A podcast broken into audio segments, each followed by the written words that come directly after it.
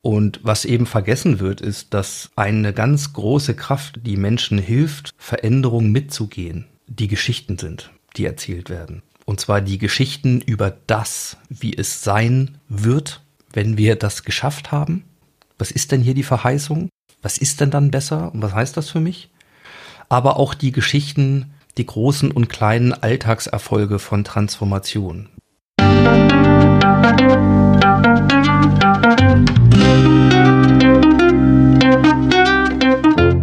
Schön, dass du wieder reinhörst. Ich begrüße dich ganz herzlich bei Ich, Wir alle, dem Podcast und Weggefährten mit Impulsen für Entwicklung. Wir bei Shortcuts laden interessante Personen ein, die uns zu den Themen Selbst, Team und Werteentwicklung inspirieren. Für mehr Informationen zum Podcast und zur aktuellen Folgeschau vorbei unter www.ichwiralle.com. In den Shownotes deines Podcast-Players findest du außerdem zusätzliche Infos zum Gast, den Inhalten dieser Folge und zu Shortcuts. Ich bin Maike Schäbitz, Redakteurin und unser heutiger Gast ist der Audiograf und Podcast-Host Ingo Stoll. Wir widmen uns in dieser Folge in aller Ausführlichkeit den großen und ich würde sagen oftmals unentdeckten Potenzialen des Mediums Audio. Wir werden erfahren, dass Veränderung und Transformation durch lebendige Geschichten und Zuhören sehr kraftvoll unterstützt werden. Ingo nimmt uns mit auf eine Reise. Er beschreibt seine Faszination und seinen Weg zum Audiomedium, die großen Möglichkeiten zum Beispiel von Corporate Podcasts für Unternehmenskommunikation und seinen Weg hin zu Deutschlands erstem Audiografen. Bevor das Gespräch beginnt, noch ein kurzer Hinweis zu unseren Angeboten. Auf ichwiralle.com slash Angebote findest du unsere aktuellen Workshops und Ausbildungen zu den Themen Selbst, Team und Werteentwicklung.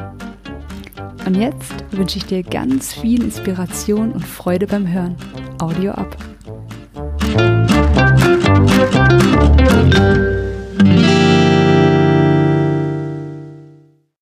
Ja, heute wieder mal wie so oft in den letzten Wochen ein virtuelles Treffen per Studiolink.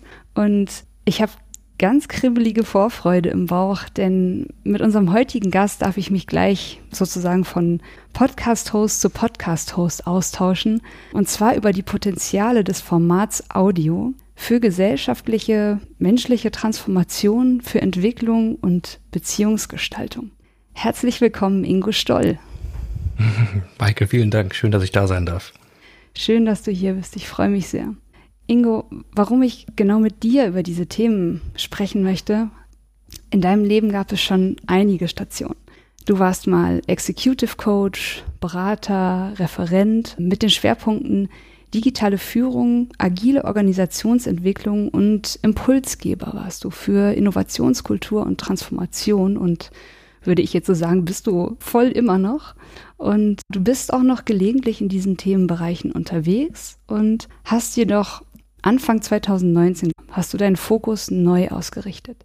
Und hm. mittlerweile widmest du dich Vollzeit dem, was du Audiografie nennst und dem Podcasten. Und dein eigener Podcast, den du hostest, der Modcast, der Masters of Transformation Podcast, der ist mittlerweile mit 117 Folgen feinster Interviews gefüllt.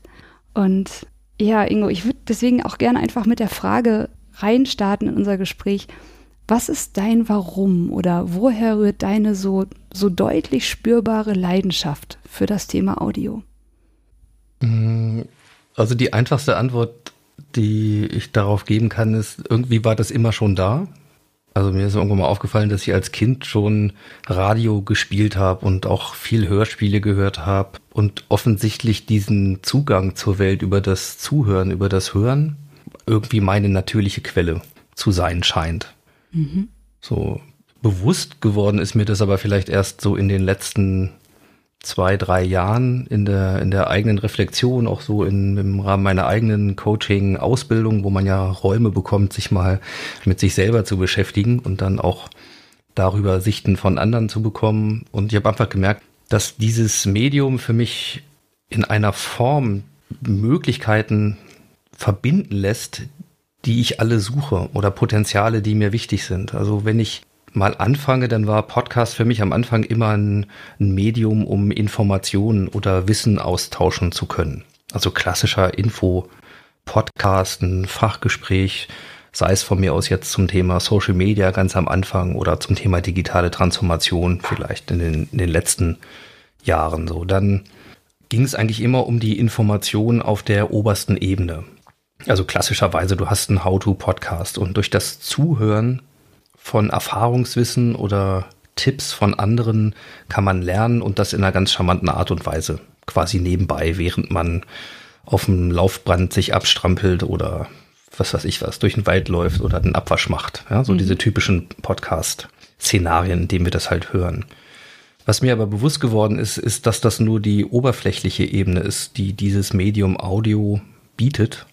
Und zwei Dinge, die dazukommen, sind, dass mir zunehmend in meiner eigenen Beobachtung das Visuelle manchmal viel zu viel geworden ist. Mhm. Also in mhm. dem Maße, in dem Video, Social Media, Informationsgeschwindigkeiten zugenommen haben, habe ich gemerkt, dass mir das Zuhören eigentlich immer schwerer gefallen ist, vor allen Dingen was so die Zwischentöne angeht.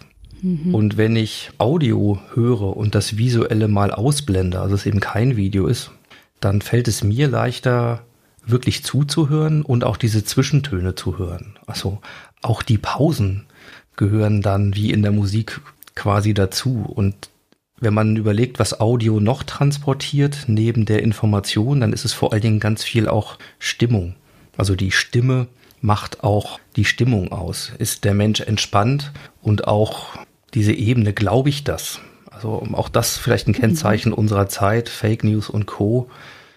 Wenn ich die Informationen lese, dann fehlt mir eine Ebene, um zu beurteilen, glaube ich das auch. Mhm. Wenn ich einen Menschen das sagen höre, dann ist es sehr viel schwieriger, äh, über die Stimme zu lügen. Und demzufolge ist es einfach mehr Information. Ich bekomme auch das Emotionale, das Empathische mit, wie jemand etwas sagt.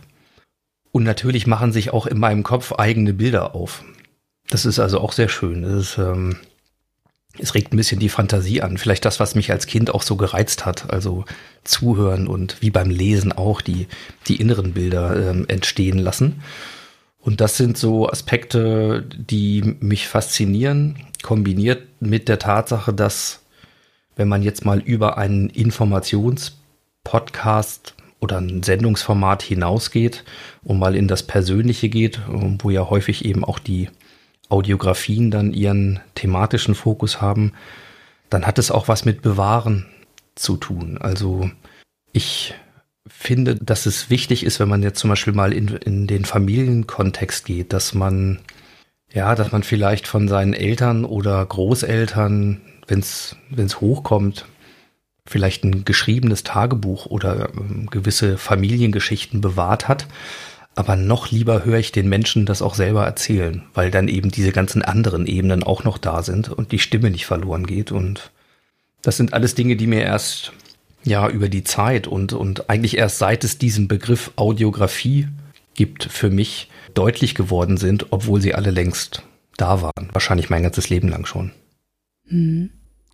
Ich fand das gerade sehr schön, dass du nochmal so diesen, den Punkt der Stimme und damit so der Zwischentöne so betont hast. Denn ich glaube, der erste Satz, der mir gerade so in den Kopf kam zu dem, was du im Vergleich jetzt zu einem geschriebenen Artikel gesagt hast, war so, ja, Papier ist geduldig. Also die Zwischentöne und darüber eine gewisse Glaubhaftigkeit oder auch ein Vertrauen und wirklich eine Beziehung herzustellen, das sind, glaube ich, auch so erst so jetzt in der Reflexion die ähm, auch die großen Stärken, die, die ich genauso wie du in diesem Medium sehe. Und was mich da eben auch an dieser Stelle so, so berührt hat, dass du über dich selber schreibst, dass Audiografie und Podcasting zum jetzigen Moment dein wahrer Beitrag zu Transformation und Veränderung und Entwicklung von, von Menschen wäre oder halt auch von Unternehmen und von Gesellschaft. Wie genau würdest du diese transformierende Kraft denn beschreiben, die du jetzt in diesem Format siehst? Weil du sagtest, du bist mal gestartet mit einer rein kognitiven Ebene, also dir zum Beispiel Podcasts zum Lernen anzuhören und dass, dass du jetzt in andere Bereiche auch reinkommst. Kannst du diese transformierenden Kräfte noch mal so ein bisschen genauer beschreiben, die du da siehst? Ich kann es mal probieren, aber es ist tatsächlich, um das noch mal zu unterstreichen, ist das muss ich vielleicht vorweg schicken. Ich glaube, es gibt einen Themenkomplex oder zwei Begriffe, die mich immer angetrieben haben. Also auch deine Frage nach dem Why. Ja, also das, das ist das Thema, das Spannungsverhältnis oder dieses dynamische Gleichgewicht von Veränderung und Entwicklung. Dinge, die sich verändern und wie wir darauf reagieren, wie wir als Personen darauf reagieren, wie wir als Teams auf Dinge reagieren, wie Organisationen auf veränderte Rahmenbedingungen reagieren und wenn man so will, auf der absoluten Metaebene auch, wie wir als äh, Menschheit darauf reagieren, ne? mhm. dass sich Dinge verändern. Also diese sozialen Systeme, aber eben auch die ganz individuelle Ebene. Beides ist halt sehr spannend. Und deswegen gibt's auch den Modcast und deswegen ist Transformation für mich immer schon in unterschiedlichsten Ausprägungen quasi so das Wirkungsfeld gewesen. Ich muss aber gestehen, dass ich in meiner Erfahrung, also ich habe lange in einer Agentur gearbeitet, das so Ende der 90er als Internetagentur mal gestartet und war da eben auch äh, Mitgesellschafter und Geschäftsführer und bin quasi von der Uni in so ein Unternehmerleben da reingefallen, obwohl das eigentlich nie auf dem Plan stand. Mhm. Und naja, dann ist vielleicht die Weiterentwicklung von Beratung rund um Marketing und Kommunikationsthemen, was so ein bisschen meine Homebase war, in die Organisationsentwicklung, in die Führungskräfteentwicklung, vielleicht irgendwo auch naheliegender Schritt. Mhm. Den habe ich auch recht radikal ähm, vollzogen Mitte 2017. Da bin ich nämlich aus der Agentur ausgestiegen, also quasi aus meiner eigenen Agentur. Dann ähm, drei Gesellschafter und Geschäftsführer, die das Ganze geführt haben und die anderen beiden führen das bei Neuwärts, äh, so heißt die Agentur in Hannover, auch äh, wunderbar weiter und sind da sehr erfolgreich. Aber meine Zeit war da irgendwie zu Ende und ich habe immer nach einem Anwendungsfeld gesucht, wo ich wirksam werden kann. Also wo ich wirklich was bewegen kann. Ich finde das toll, ich bin sehr begeisterungsfähig und habe auch Lust, Leute zu begeistern. Also jede Art von Situation, die irgendwie so mit leuchtenden Augen äh, bewältigt werden kann, das waren so meine Sachen. Und dann bin ich, weil ich damals dachte, naja, man muss einfach größere Hebel in die Hand bekommen, mhm. um Organisationen in ihren Veränderungsprozessen wirksam werden zu lassen, zu unterstützen, also wirklich was zu ändern. Beim Marketing ist man eben häufig auf der Bereichs- oder Abteilungsleiterebene. Und dann hat man eben das Problem, dass die großen strategischen Entscheidungen woanders gefällt werden. Wenn man mal in dem Bild bleibt, eben weiter oben. Mhm. Also war das für mich ein natürlicher Schritt, sag mal, über das, was ich mit dem Transformationswerk schon begonnen habe, also so einen Ort zu schaffen, wo diese ganzen Dinge passieren, dann eigentlich weiter in die Beratung zu gehen. Und war dann ein Jahr in der Schweiz und hatte da auch die Chance, sehr viel mehr, zum Beispiel wirklich auch mit den führenden Köpfen von so großen Mittelständlern zu arbeiten. Also Schweizer Familienunternehmen, ne, dritte, vierte Generation, fünf Milliarden plus Umsatz und Weltmarktführer in irgendeinem Bereich. Also schon eine große Organisation mit äh, teilweise Tausenden von Angestellten. Und ich habe immer gedacht, genau da kann ich wirksamer werden. Und ich fürchte, das Gegenteil war der Fall. Mhm. Also ich habe halt einfach festgestellt, dass in diesem Jahr, naja, mindestens zwei, drei Erkenntnisse in der Reflexion für mich drin waren. Und die waren relativ hart erarbeitet, weil das Projekt im Grunde gescheitert ist. Ja, also ich war da nicht erfolgreich in dem, was ich gemacht habe. Und das war ein relativ äh, hartes Learning was dann auch ziemlich abrupt endete, also im Sommer 2018. Mhm. Aber der, das Learning war, dass, dass ich, glaube ich, was anzubieten hatte, was auf der Ebene gar nicht gebraucht wurde. Also ich bin dann vielleicht doch eher idealistisch geprägt und komme sehr stark vom Menschen.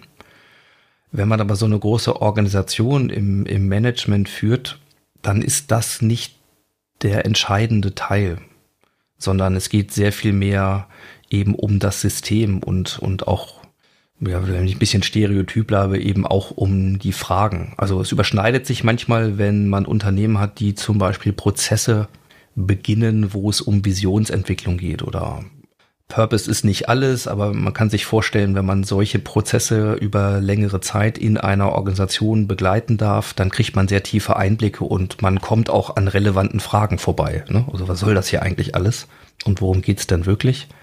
Aber die Antworten müssen dann sehr häufig wieder in das Korsett passen und müssen dann wieder in Prozesse überführt mhm. werden. Und ich habe einfach gemerkt, dass ich in diesem Teil nicht besonders gut war. Also mich hat das Hinterfragen eigentlich mehr gereizt, als die Antworten dann durchzudeklinieren durch so eine mhm. Organisation. Ja. Mhm.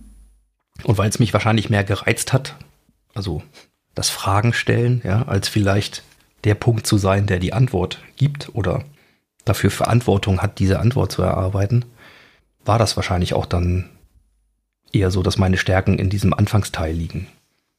Aber das, was gefordert wird, ist nachher dann die Implementierung, weil dann haben wir uns viele Fragen gestellt und äh, auch vielleicht das, äh, das Augenleuchten erzeugt, aber dann muss es halt auch umgesetzt werden. Und das ist dann häufig was anderes und hat auch einen anderen Charakter.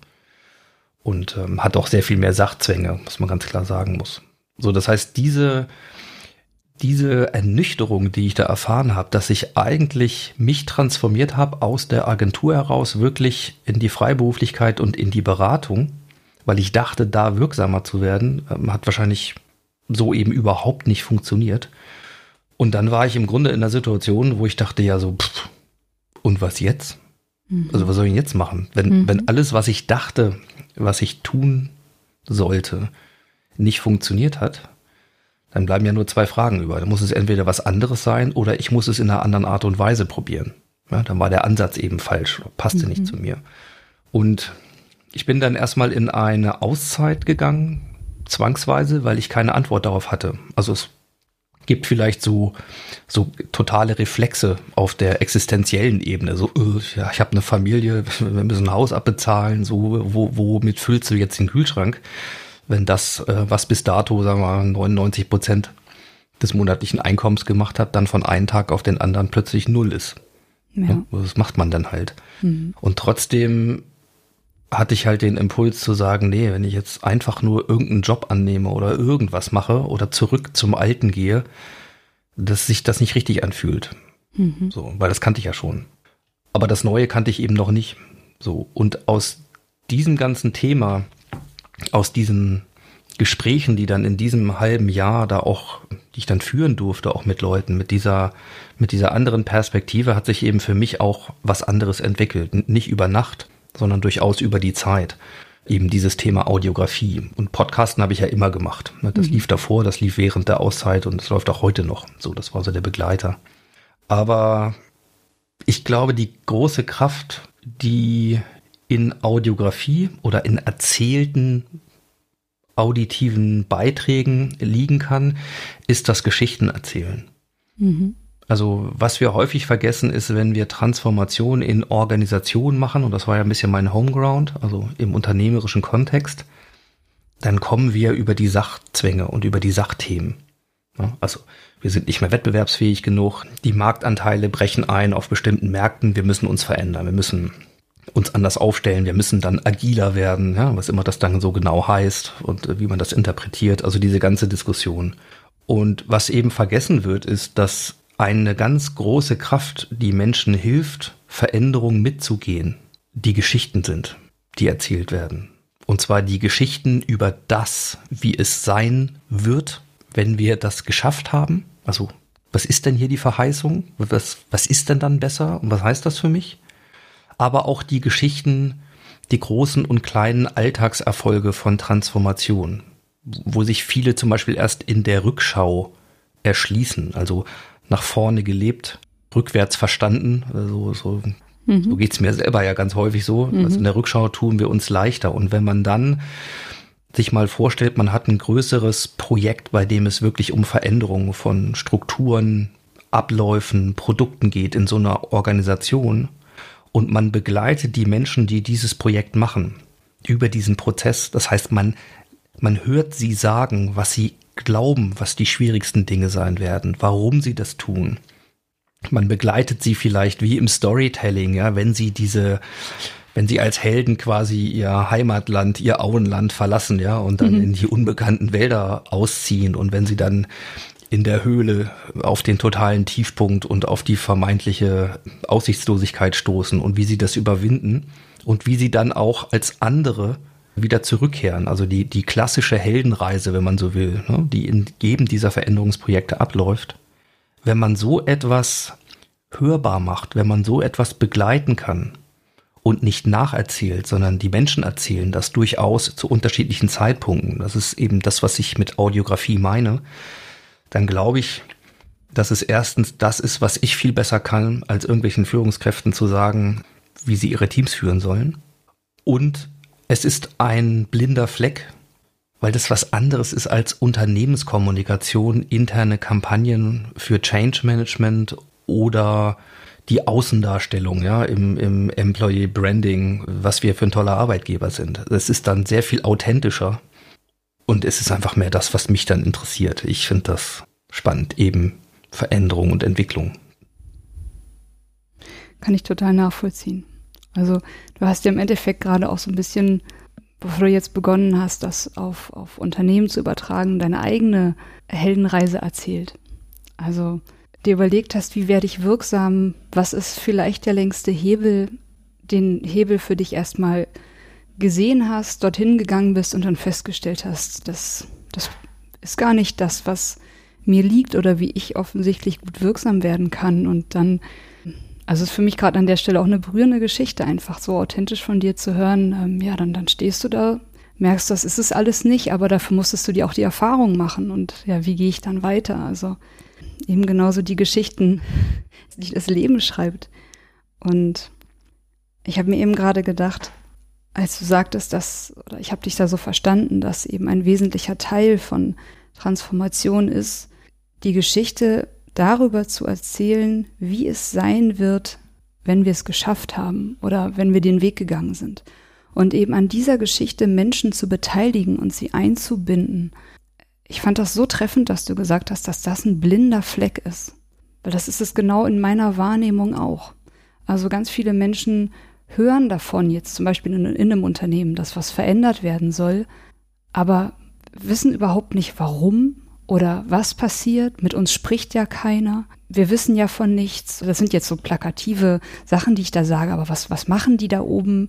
Vielleicht auch tendenziell, vielleicht je größer auch ein Unternehmen ist, je mehr Mitarbeiter es hat und da gehört natürlich auch Mut dazu, jetzt in so einem Fall dann in einem internen Podcast, so wie du ihn gerade beschreibst, fast in einem O-Ton so einen Prozess zu begleiten. Und ja, ich, ich glaube, da liegt unglaublich viel Kraft drin, in dieser Art dann wirklich die an dem Unternehmen Beteiligten mitzunehmen. Und das ist ja auch eigentlich genau das, wozu du Menschen in deinem Academy-Programm für Corporate Podcast sozusagen empowerst.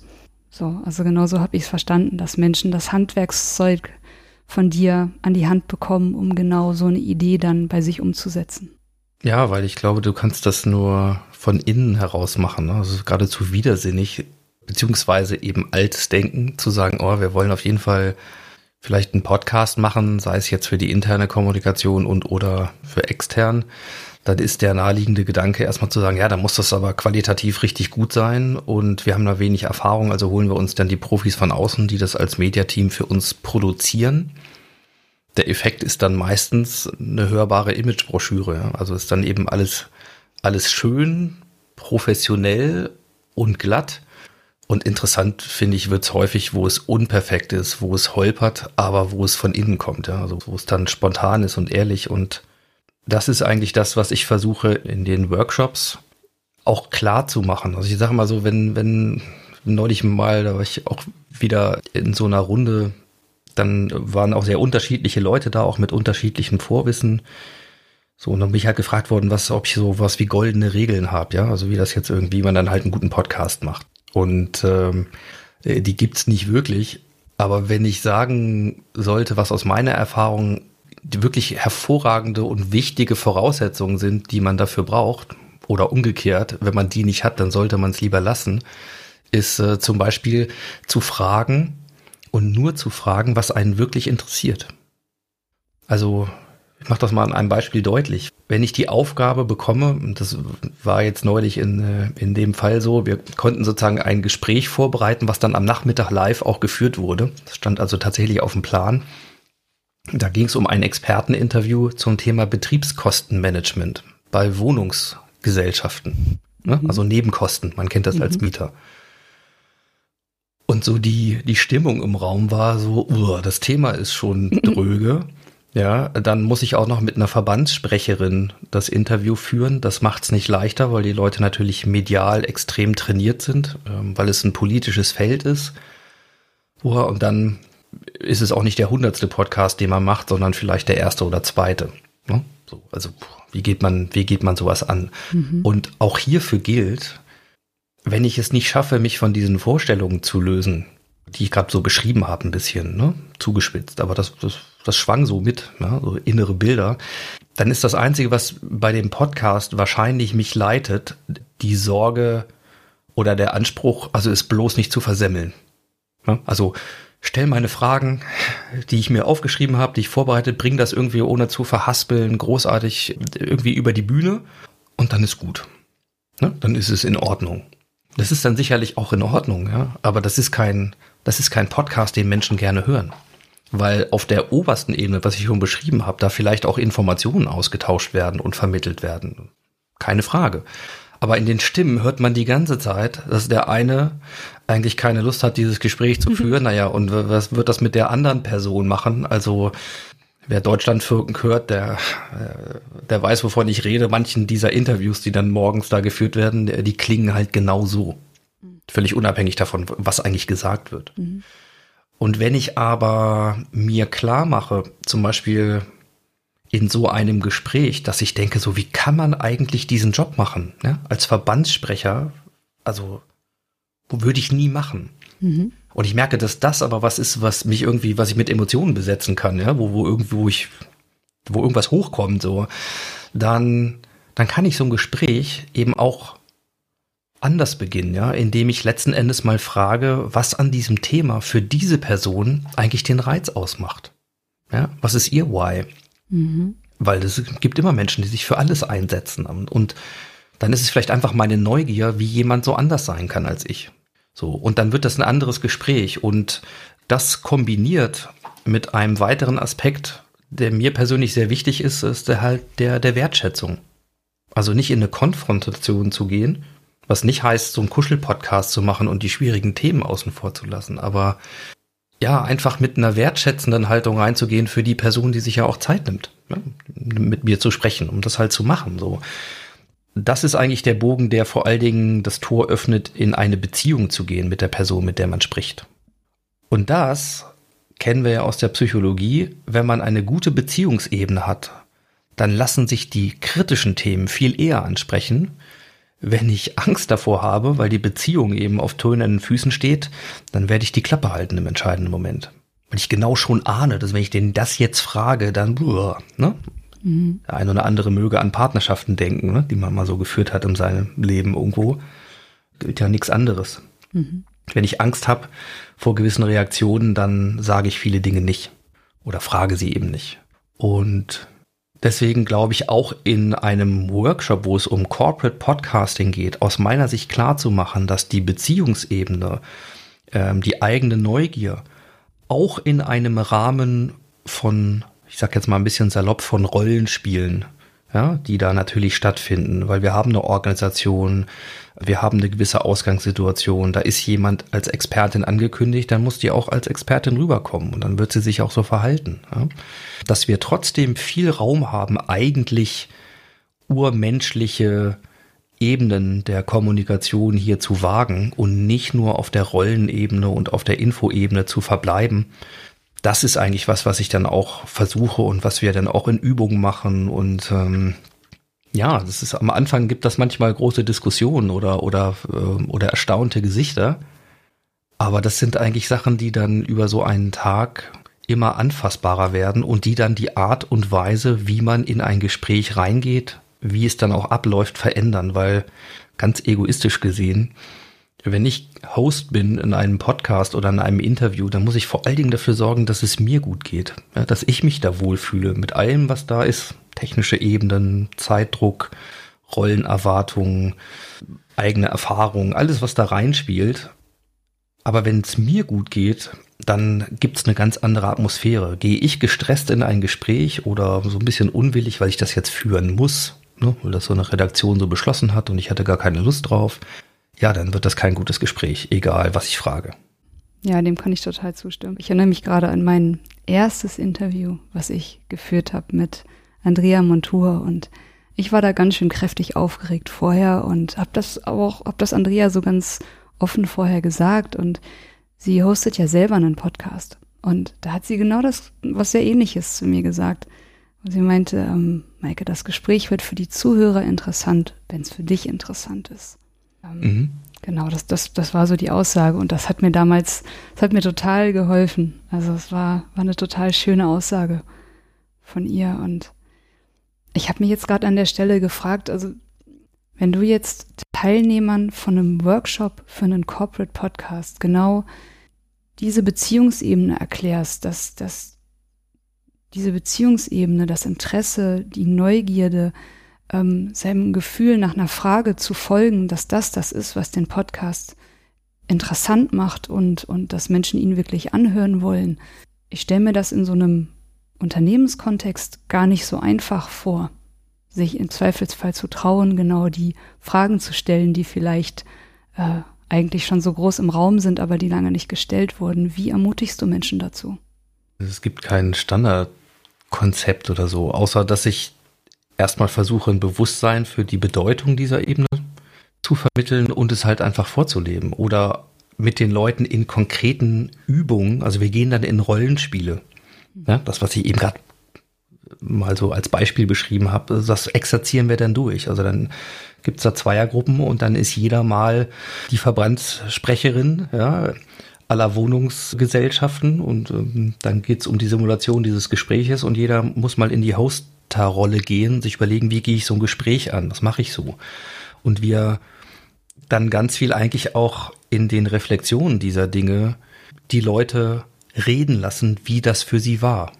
Und wenn sie selber diese Erkenntnisse benennen können, was eigentlich alle immer hinkriegen, ja, dann hat das eine ganz andere Kraft. Also um es mal konkret zu machen, wenn plötzlich jemand sagt, in der Rolle der Verbandssprecherin habe ich plötzlich gemerkt, ich war viel angespannter als als Host, weil ich ja Expertin war und plötzlich dachte, oh, was ich jetzt sage, das hat aber Gewicht. Also ich, ich muss jetzt die Dinge wirklich auf den Punkt bringen und kompetent sein. Und wenn man das mal gefühlt hat, also das ist ja Lernen über Erfahren und nicht Lernen über, da vorne steht einer und erzählt mir, wie es geht. Ne? So diese Ebene finde ich eigentlich wichtig. Das heißt, in diesen Workshops äh, muss wirklich erfahren, erlebt, äh, sich in der Gruppe ausgetauscht werden. Das ist viel, viel wichtiger, als dass da vorne irgendjemand jetzt ein paar ähm, schlaue Wissenselemente reinwirft. Das, das kann das skanieren, aber ich versuche das eigentlich auch über eigene Erfahrungen, also auch wieder über eigene Geschichten klar zu machen. Ja. Gibt zum Beispiel eine, die aus meiner Zeit stammt, da habe ich auf der Cebit, als es sie noch gab, das sogenannte Cebit-Radio gemacht. Also es gab ein, war sozusagen ein Corporate Radiokanal auf Zeit. Und während die Cebit lief, hatte ich sozusagen so ein Interviewstudio auf dem Messegelände und da gab es Interviews mit, äh, mit Speakern, mit Gästen, mit Ausstellern zu allem Möglichen. Und in der Zeit damals äh, war eben auch Glenn Greenwald, das ist der Journalist der Washington Post, der die Snowden-Dokumente von Edward Snowden damals in die Hand bekam und der oh, entscheidende spannend. Part war für diese investigative Aufklärung, was das alles mhm. angestoßen hat. Mhm. Und der war da und ähm, es stand so im Raum, dann auch mit dem ein Interview zu führen. Mhm. Und das war so aufgeladen mit, oh, Glenn Greenwald und ich meine, ne, denn mhm. Englisch ist nicht meine Muttersprache und so weiter und so fort. Aber es war irgendwie lange nicht klar, kommt der überhaupt, kommt er nicht, was auch immer. Und dann saß ich mit einem ähm, guten Freund von mir in dieser kleinen äh, Kajüte, wo wir da so unsere Interviews machen durften. Und dann flog die Tür auf und dann kam einer von der Messe und sagte, wir haben Greenwald in fünf Minuten. Und rums ging die Tür wieder zu. Und dann saß ich da und dann ist mein entspannter Herzschlag von vielleicht Ruhepuls 65 und war der aber auf 200 in 0, nix. Und dann hatte ich all diese Dinge. Oh Gott, der kommt in fünf Minuten. Was frage ich den? Äh, wie fange ich das an?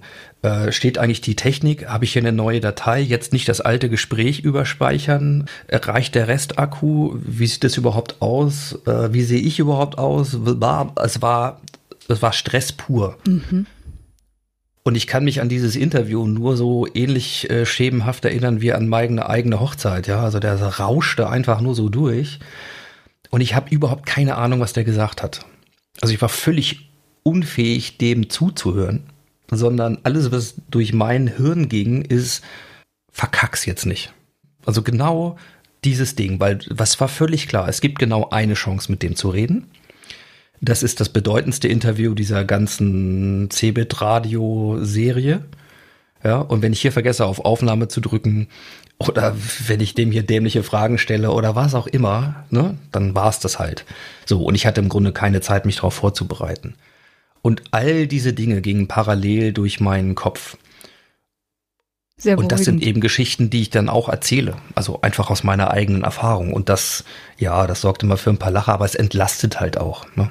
Das ist halt bei allen so. Und gerade für die, die anfangen und die so mit diesen Gedanken unterwegs sind, oh Gott, ich will es halt gut machen und mein Chef hört zu und mein Chefchef auch und ne, so diese ganzen Dinge. Das versuche ich an ermutigenden Elementen zu machen und einfach letzten Endes den Leuten auch zu sagen, wenn sie, wenn sie so sind, wie sie sind und nicht eine Rolle spielen, ja, dann ist das immer in Ordnung. Mhm. Ja, schöne Worte und, und gleichzeitig kann ich zumindest auch nachfühlen. Es ist natürlich leichter gesagt als getan und ist immer, finde ich, da so spannend, die Innen- und Außenperspektive. Also wenn ich irgendwas jetzt an Podcasts höre, was so ein ganz, was ganz Charmantes eben von nicht perfekt hat, was eben keine Radioproduktion ist, was auch seinen Reiz hat, keine Frage. Aber ich kann mich da auch total für erwärmen, einfach weil es so, so menschlich ist. So, ist total schön. Vielleicht so als letzten Punkt zum Thema Corporate Podcasts. Hast du da noch ein schönes Beispiel? Hast du da von irgendjemandem schon noch mal ein Feedback oder eine Rückmeldung bekommen? Ein Unternehmen, was das gestartet hat und was der Podcast bewirkt hat über die Zeit? Also das Erste, was mir jetzt ganz spontan einfällt, weil ich das Beispiel jetzt auch schon so illustriert habe, ist das, was diese Mitarbeiterin dann am Ende des Tages, nachdem sie am, am Nachmittag wirklich dieses Interview ja, zum Thema Betriebskostenmanagement äh, geführt hat, dazu zurückgemeldet hat. Es ist nämlich ein gutes Interview geworden. Sie hat gelächelt, sie war klar, so ein bisschen, ne, Prüfung ist geschrieben, also erstmal erleichtert, aber ich habe es mir hinterher auch anhören dürfen. Und es wirklich, ja, es war so ein, in weiten Teilen, sie hat ihren eigenen Stil da gemacht, aber sie hat versucht, wirklich diesen Weg zu gehen. Und damit gibt's ganz früh in diesem Prozess eine Erfahrung, dass das funktionieren kann mhm. ja, dass das hilft. Und damit ähm, fängt ja der Erfahrungsprozess gerade erst an. Also das ist äh, eine Sache, die mir spontan einfällt. Dann ist es so, dass es ein echtes Pionierfeld gibt, Corporate Podcasting für die interne Kommunikation zu machen, also für die eigenen Mitarbeiter und Mitarbeiterinnen. Ne? Mhm. Also das ist ja bis vor zwei Jahren, war das ja so geradezu widersinnig, der Gedanke. Podcast war immer, wenn überhaupt, irgendwas für draußen. Mhm. Ne? So Reichweite. Und dann plötzlich nach innen. Ich versuche eigentlich immer in diesen Workshops die Ideen, die da sind und, oder welche man dann so entwickeln kann, zu einem ganzen, ganz konkreten Format weiterzutreiben in diesen Workshops. Also das Thema Formatentwicklung. Also wenn es zum Beispiel darum geht, die Idee zu haben und den Anlass die interne Kommunikation zu unterstützen. Dann ist die Frage, ja, aber wie mache ich denn das? Also ich will einen Podcast machen, ja, schön und gut, aber mit wem, wie oft, wie lange, mit welchen Fragen, mit welchem Team, so, da gibt's ja ganz viele äh, Ebenen, die vielleicht nicht klar sind am Anfang. Und einer meiner Lieblingsformate, die auch schnell umgesetzt sind, ist immer dieses Thema auf einen Kaffee mit. Mhm. Ja, also wenn es Leute gibt, und das ist das Wunderschöne in diesen Workshops, da sitzen ja nur Leute, die Bock haben auf das Thema Audio. Da, da sitzt ja keiner, der da sitzt, weil er da sitzen muss. Das war in den ein oder anderen Führungskräfteseminaren mhm. zum Thema digitale Transformation auch, auch mal anders, ne? mhm. wie man sich vorstellen kann. Aber in dem Audiobereich ist das eben nicht so. Und dann hinzugehen und zu sagen, jawohl, wir fangen morgen damit an. Oder wir produzieren den Trailer, den Piloten am besten noch heute, gleich hier, mit den Kollegen, die da sind. Oder wir gehen mit dem Mikrofon auf O-Tonjagd jetzt hier durch die Gänge ja, und mhm. nehmen schon erste Sachen auf. Ich finde, das ist immer ganz wichtig und da gibt es schöne Rückmeldungen. Also wenn es einfach darum geht, die Menschen besser kennenzulernen, mit denen man arbeitet, Äh, dann fängt das manchmal im Onboarding an. Also da kommt jemand neu in die Organisation und den lerne ich auf dieser Ebene erstmal kennen. Ne, Habe ich noch gar nicht getroffen, aber ich höre die zehn Minuten ne, an der Kaffeemaschine, wo ich vor allen Dingen die Stimme zu dieser Person schon höre. Weiß ich noch nicht, wie der aussieht, ist auch völlig wurscht, aber ich habe schon eine Ebene und erfahre schon etwas. Zum Beispiel, ja, die Frage, warum bist du eigentlich hier? Ja? Mhm. Bist jetzt hier neu, hast dich hier beworben, wie ist das gelaufen, was war die Geschichte und vor allen Dingen warum? Was, was willst du machen? Ja, und das meine ich jetzt nicht auf der fachlichen Ebene des 100-Tage-Programm, ja, mit dem ich jetzt die Wahl gewonnen habe, sondern äh, auf einer ganzheitlichen Ebene.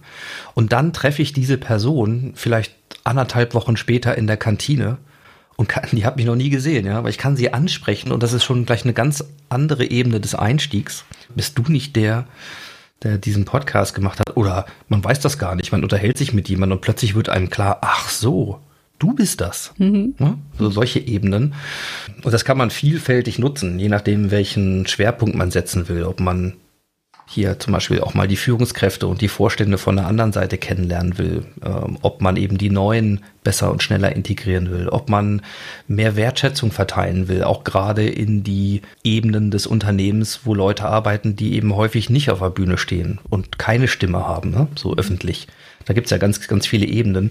Also auf sowas gibt es sehr häufig sehr positive Rückmeldungen und es ist im Grunde total einfach. Es ist auch überhaupt keine Frage von Mikrofontechnik und Co. Also das kann ich zur Not auch mit dem Handy aufnehmen. Mhm. Ja, ich denke auch. Da kann ich jetzt auch jedem, der zuhört und auch, auch nur im, im Ansatz plant, sagen, es hört sich ganz zu Beginn kompliziert an oder es kann sich kompliziert anhören. Es ist innerhalb von wenigen Stunden umsetzbar. Ähm, ja, fand ich schön gerade, Ingo, was du gesagt hast zu einem Podcast für interne Kommunikation. Weil ich dachte jetzt gerade, was du beschrieben hast, es kommt jemand neu ins Unternehmen, als Teil des Onboarding-Prozesses vielleicht ein kurzes Gespräch mit demjenigen zu führen und denjenigen dann schon zu kennen, ist eigentlich vielleicht jetzt genau so eine Beziehung auch ein bisschen wie zwischen dir und mir. Also ich habe schon so viele Modcast-Folgen gehört und deine Stimme ist so vertraut für mich, weil ich sie schon so viele Stunden in meinem Leben gehört habe.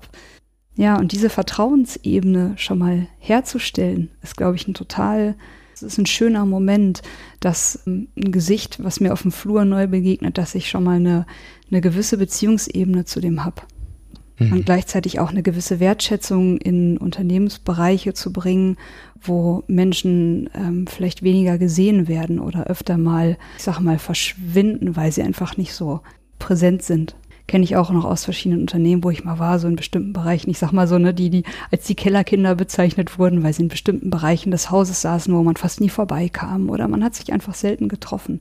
Da musste ich schon immer sehr, sehr bewusst hingehen, um diese Leute mal zu sehen.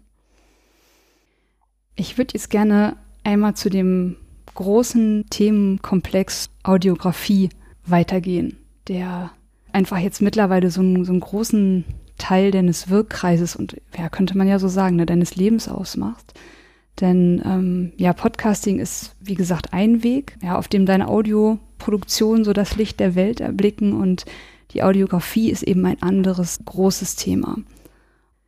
Was bedeutet Audiografie für dich? Also was möchtest du damit in die Welt bringen? Warum ist dieses Thema für dich so elementar? Und vielleicht könnten wir mit der mit der Geschichte oder mit dem Moment reinstarten? Wann ist dir bewusst geworden, dass du dich genau diesem Thema widmen möchtest? Mhm.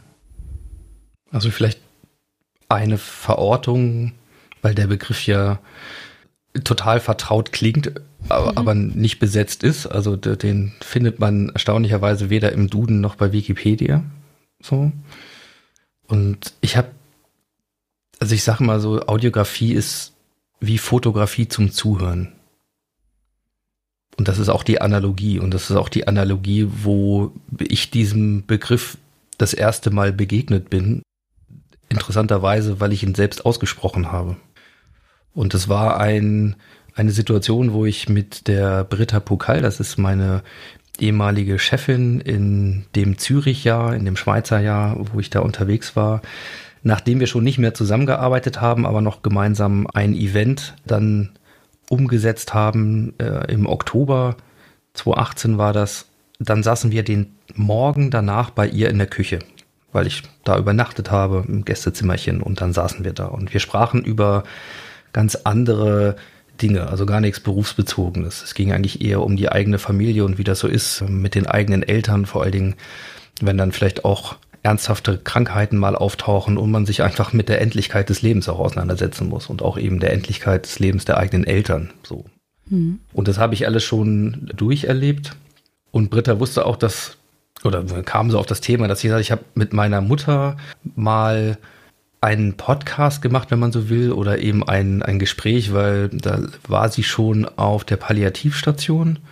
Und da hat man ja unglaublich viel Zeit zu füllen. Also ich bin dann jeden Tag da gewesen, aber das, ähm, was macht man denn halt so? Und ich habe sie irgendwann mal gefragt, ob sie Lust hat, dass ich ihr mal einfach mal zeige, wie dieses Podcasten geht, von dem mhm. sie ja wusste, dass ich es mache, aber noch nie gesehen hat, wie das funktioniert, geschweige denn selber mal in einem Podcast äh, dann da war.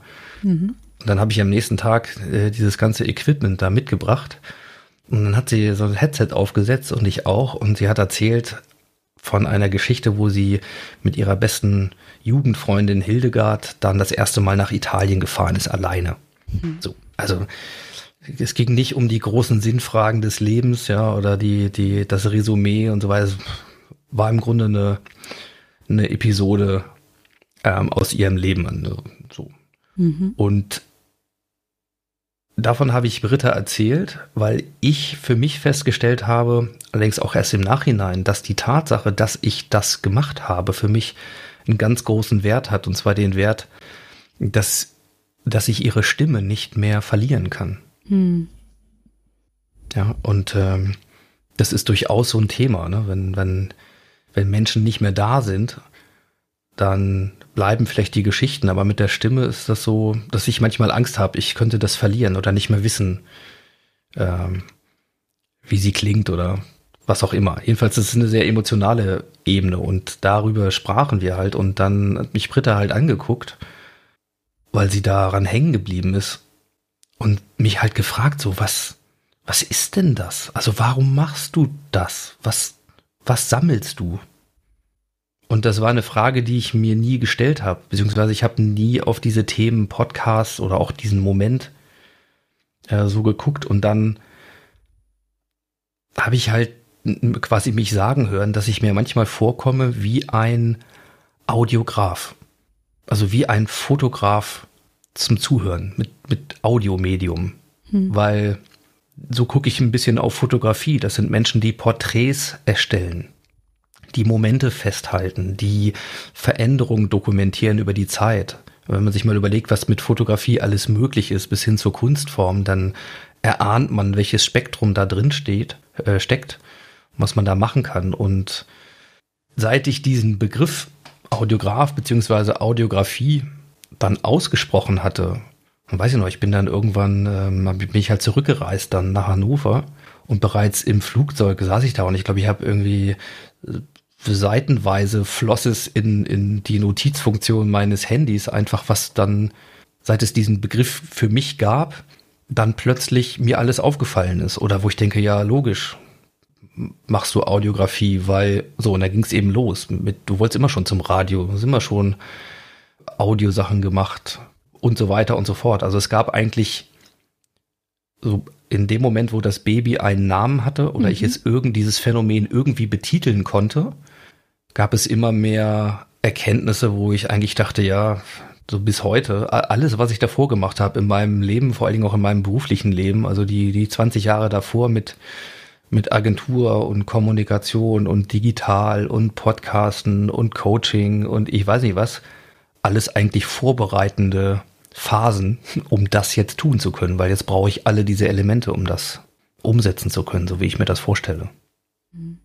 Ich habe es gerade so ein bisschen in dem Moment gedacht, wo du es gesagt hast. Also es scheint, als wäre mit dem Wort eine Tür für dich aufgegangen in eine, in eine neue Welt. Das war ein ganzes Tor oder eine Zugbrücke oder ich weiß nicht was. Also ich glaube, da, das war mehr als nur eine Tür. Ähm, also da ist wirklich, da, da konnte ich etwas benennen oder ist mir etwas bewusst geworden, was ich vorher einfach nicht begreifen konnte, was natürlich schon da war aber ich habe es halt nicht gesehen. Und das meine ich so mit dem äh, ganz am Anfang, wo ich gesagt habe, es braucht dann Räume, weil ich war ja in meiner Auszeit sozusagen, ne? Und, und Und ich manchmal denke, hätte ich meinem, meinem Impuls nachgegeben, zu sagen, ja, du musst aber eine Familie ernähren, jetzt musst du erstmal Sicherheit schaffen, ne? Und dann kannst du weiter gucken. Das heißt, ich habe mir irgendeinen Job gesucht, den ich natürlich, wie alle meine Jobs, nicht auf 80 Prozent Level hätte fahren können, sondern wenn man einen Job macht, dann ne, macht man den halt ganz oder gar nicht. Dann wäre die Zeit nicht da gewesen. Dann wäre ich vielleicht da nicht in der Schweiz gewesen, dann hätte es das Gespräch nicht gegeben, dann wäre mir das vielleicht nie aufgefallen. Und das ist genau das Geschenk, was ich meine, wenn, und das ist eine Transformationserfahrung, wenn man sich traut, auch gewisse Dinge mal zu halten, dann muss ich persönlich sagen, dann bin ich dafür immer belohnt worden. Auch wenn mein Verstand erstmal gesagt hat, ist ja unvernünftig, ne, mhm. das so zu tun. Und mit dem Thema Audiografie, was dann sozusagen Herbst 2018 war, muss ich sagen, ist es aber nicht so gewesen, dass ich dann sofort, ja, eine Woche später, als mir völlig klar war, ich krempel mein ganzes Leben um, hänge mein Beraterleben an Nagel und werde jetzt Audiograf, ja. Also das ist nicht so gewesen. Auch das hat Zeit gebraucht und war am Anfang erstmal nur eine, ja, ich sag mal, eine neue Facette im Portfolio, um sowas mhm. tun zu können. Das heißt, auch das hat noch Zeit gebraucht, bis eben 2019, wo ich mich dann wirklich entschieden habe zu sagen, ja, nee, das, es ist eigentlich genau das und eigentlich auch nur das. Und es gab noch so einen Moment, wo ich dann irgendwann so ein bisschen mit klopfendem Herzen mein LinkedIn-Profil geändert habe. Mhm. Ja, klingt jetzt gerade total banal, aber wenn da nicht mehr steht, dass ich Beratung mache, von dem ich früher immer gelebt habe, dann kommen auch keine Beratungsanfragen mehr, ja, mhm. über kurz oder lang. Wenn ich da hinschreibe, ich bin kein Berater, ich, äh, ich bin Audiograf, dann kann man die Hoffnung haben, dass da vielleicht was anderes kommt. Aber ich meine, da sitzt ja auch draußen keiner und sagt, sag mal, äh, hat eigentlich irgendjemand schon an den Audiografen gedacht? Ja, ist der schon bestellt? Weil der Begriff gar nicht mal bekannt ist. Ja, das heißt. Da googelt nicht mal jemand nach. Da googelt, ja, so, naja, dank solcher Formate wie, wie äh, mit deinem Podcast jetzt, ja, jetzt hier wunderbarerweise kann man ein, ein bisschen was dafür ändern. Ja, aber zu dem Zeitpunkt war das eben definitiv nicht so. Und das sind ja alles so Sachen, die dann auf so einem Weg kommen und die auch so Schritt für Schritt kommen. Aber ja, mir ist völlig klar, dass ich segensreicherweise für mich da eine echte Berufung gefunden habe, von der ich mir locker vorstellen kann, dass bis, bis zum Ende meiner Sprachfähigkeit oder, oder Zuhörfähigkeit irgendwie halt zu machen. Das wird garantiert nicht langweilig. Ja. Irgendwie war das gerade für mich so ich hatte gerade das Gefühl, in, in der Art, wie du erzählt hast, wie du zu dem Wort Audiograf gekommen bist, dass sich da schon in diesem Findungsprozess so ein Kern von deinem Tun widerspiegelt, so, weil die Erkenntnis, es gab das alles in dir. Es hat aber den Moment und den anderen Menschen gebraucht, der die richtige Frage gestellt hat zum richtigen Zeitpunkt. Du hast jetzt gerade dein LinkedIn-Profil angesprochen und das ist auch eines der ersten, ist eine, ist mit das erste, was mir aufgefallen ist, dieser für mich wunderschöne Satz, der da drunter steht. The art of listening is my key to the world. Und das wäre jetzt auch noch eben genau an der Stelle so eine Frage gewesen. Warum ist Zuhören eine Kunst? Ich könnte auch anders fragen. Würdest du sagen, dass deine Art zuzuhören dass die sich verändert hat? Oder ähm, erlebst du Zuhören anders, als du es vielleicht früher getan hast? So, was, was ist die Kunst daran für dich? Hm. Ich glaube, die Kunst, in der ich mich keinesfalls als äh, perfekt erlebe, sondern als, äh, als Suchender, als, äh, als ein Lernender. Ja, das ist das, was Mm, was vielleicht mit Bewusstsein zu tun hat, was in einem vorgeht, wenn man zuhört, wenn man jemanden zuhört. Also ich mache das vielleicht auch mal an, an meiner Entwicklung deutlich, so wie ich sie halt wahrnehme. Ja, ich meine, ich war früher Speaker, also im Grunde äh, Sprecher. Das heißt, meine Sicht auf viele Dinge war die, dass das Reden wichtig ist, dass Menschen etwas zu erzählen. Ich wollte ja was, wollte was verändern, ich wollte ähm, was bewegen, Äh, das sind sicherlich auch stark ego-getriebene Dinge. Ja, also ich meine, jeder, der sich auf eine Bühne stellt, der hat auch irgendwo ein Bedürfnis nach Geltung, nach Anerkennung, nach Aufmerksamkeit. Das sind alles Sachen, ähm, die da eine Rolle spielen. Und so war das bei mir auch. Und heute ist es so, dass ich nach wie vor auch gerne über das Zuhören rede. Also das ist keine Frage. Hm. Aber in diesen Momenten, wenn ich in der Rolle bin als Gastgeber oder als Zuhörer oder eben als Audiograf, habe ich halt festgestellt, dass, dass das echte Zuhören, also die volle Aufmerksamkeit auf denjenigen zu richten, ähm, der da erzählt, der Schlüssel ist.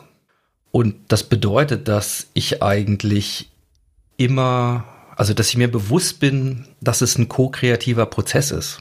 Also das ist, wie du das gerade erzählt hast und wie ich das selber erlebt habe, der Schlüssel der Audiografie ist, dass es wichtig ist, dass jemand da ist, der zuhört. Ja, und der von mir aus das nachher auch verarbeitet und, ne, und teilbar macht und so. Aber das Wichtige ist, auch wenn ich nichts sage oder gerade wenn ich sehr wenig sage, sondern einfach nur zuhöre und in dem Moment der andere merkt, dass das genauso ist und das ist nicht gespielt, das ist wirklich mein Interesse, meine, ja, ich bin glücklich, wenn ich das, wenn ich das machen kann, dann ist das die Voraussetzung dafür, dass andere Dinge erzählt werden oder dass diesem Menschen beim Erzählen etwas klar wird. Genauso wie mir das auch passiert ist. Mhm. Und das finde ich eine wunderbare Rolle. Und wenn man sich das klar macht, dass es das braucht, dann verändert sich das eigene Bild davon, was dann zum Beispiel ein Audiograf machen muss. Es geht nämlich nicht darum, schlaue Fragen zu stellen oder die richtige Frage zu stellen oder im richtigen Moment die richtige Frage zu stellen. Es geht hm. eher darum, mal im richtigen Moment keine Frage zu stellen. Und einfach äh, im Coaching gibt es diesen wunderbaren Begriff des Containments, ja, also das einfach zu halten, auszuhalten. Ja, einfach nur zuzuhören. Und das mit dem einfach nur zuhören ist eben gar nicht so einfach. Es ist bedingt, dass man das zum Beispiel aushalten kann, dass man merkt, oh, ich, jetzt hat er schon drei Sekunden nichts gesagt, ja, wird das jetzt unangenehm? Oder ich merke, dass jemand auf eine vielleicht zuvor gestellte Frage mit dem antwortet, was ihm bereits bewusst ist. Also ich nenne das immer so ein bisschen in der Software, wäre das vorkompilierter Code. Ja? Also ich stelle eine Frage und ziemlich schnell kommt eine Antwort. Ne? Auch mhm. ziemlich flüssig. Dann ist das etwas, wo dieser Mensch über diese Frage schon öfter nachgedacht hat oder sie sogar öfter schon gestellt bekommen hat und beantwortet hat. Mhm. Das heißt, das ist schon da. Wenn ich sowas mitkriege, dann muss ich sehr aufmerksam zuhören und dann, um das nicht zu verpassen und nicht einfach zur nächsten Frage zu hechten, ne? sondern zu merken, ja, okay, kennt er, aber wenn ich auf die danach einsetzende Stille nicht gleich mit der nächsten Frage weitergehe oder höchstens mal sage, ja, noch was? Oder was noch? ja, dann kann man beobachten, dass häufig Folgendes passiert. Der Mensch macht eine Pause. Weil vielleicht zum ersten Mal hinter dem, ja, saubere Antwort ne, auf eine erwartbare Frage dann ein Prozess startet, der heißt ja, noch was? oh, das läuft ein innerer Prozess an, das kann man ja auch sehen dann. Ne? Also da gab es schon noch was. Aber das hat er bewusst bislang nicht erzählt. Das heißt, er muss sich jetzt die Frage stellen, ist das jetzt der Rahmen, um vielleicht das zu sagen, was vorher nicht gesagt wurde? Oder, oder, oder. Ja, so, und das passiert im Grunde in jeder Interaktion oder jeder Transaktion, die da im Gespräch stattfindet. Und der entscheidende Part ist also aus meiner Sicht das Bewusstsein oder ein anderes Bewusstsein dass das eben passieren kann. Und dafür muss ich sehr, sehr aufmerksam sein. Und ich versuche genau das zu tun und die, die wunderbarste, sozusagen, den wunderbarsten, das wunderbarste Vorbild für diese Art, äh, finde ich, ist beschrieben in Michael Endes Momo. Mhm. Wer die Geschichte von Momo kennt und den grauen Herren, die uns die Zeit klauen, so. Da ist das so, ja.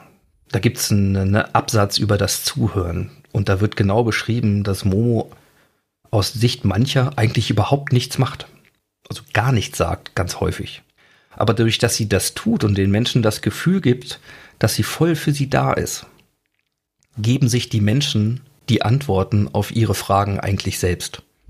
Und obwohl sie nichts gesagt hat, keinen Rat erteilt hat, ne, wie der Berater, und auch nicht die schlaue Frage gestellt hat, wie äh, der Moderator des Jahres, ja, sondern einfach nur zugehört hat, gehen die Leute da raus und haben etwas für sich gewonnen. Und ihnen ist etwas bewusst geworden. Und das ist die Magie in diesem Prozess. Und ich glaube, dass Audiografie beides hat. Es hat eben den Wert des Erzählten durch die Person selbst, der über Generationen bewahrt wird. Also ich kann gewisse Dinge, die ich jetzt mit Mitte 40 erlebe, die werden meine Kinder hören, wenn sie auch Mitte 40 sind, wenn sie wollen.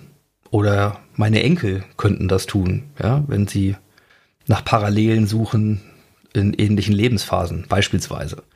So, das heißt, das ist der eine Wert und das andere ist beim Erzählen für jemanden, der wirklich zuhört, auch zu neuen Erkenntnissen zu kommen, damit rauszugehen. So. Und wenn man so will, gibt es noch eine dritte Ebene der Audiografie, wenn das nicht nur zwischen den beiden Personen stattfindet, die da miteinander reden oder eben zuhören, ja, sondern das wird teilbar für andere.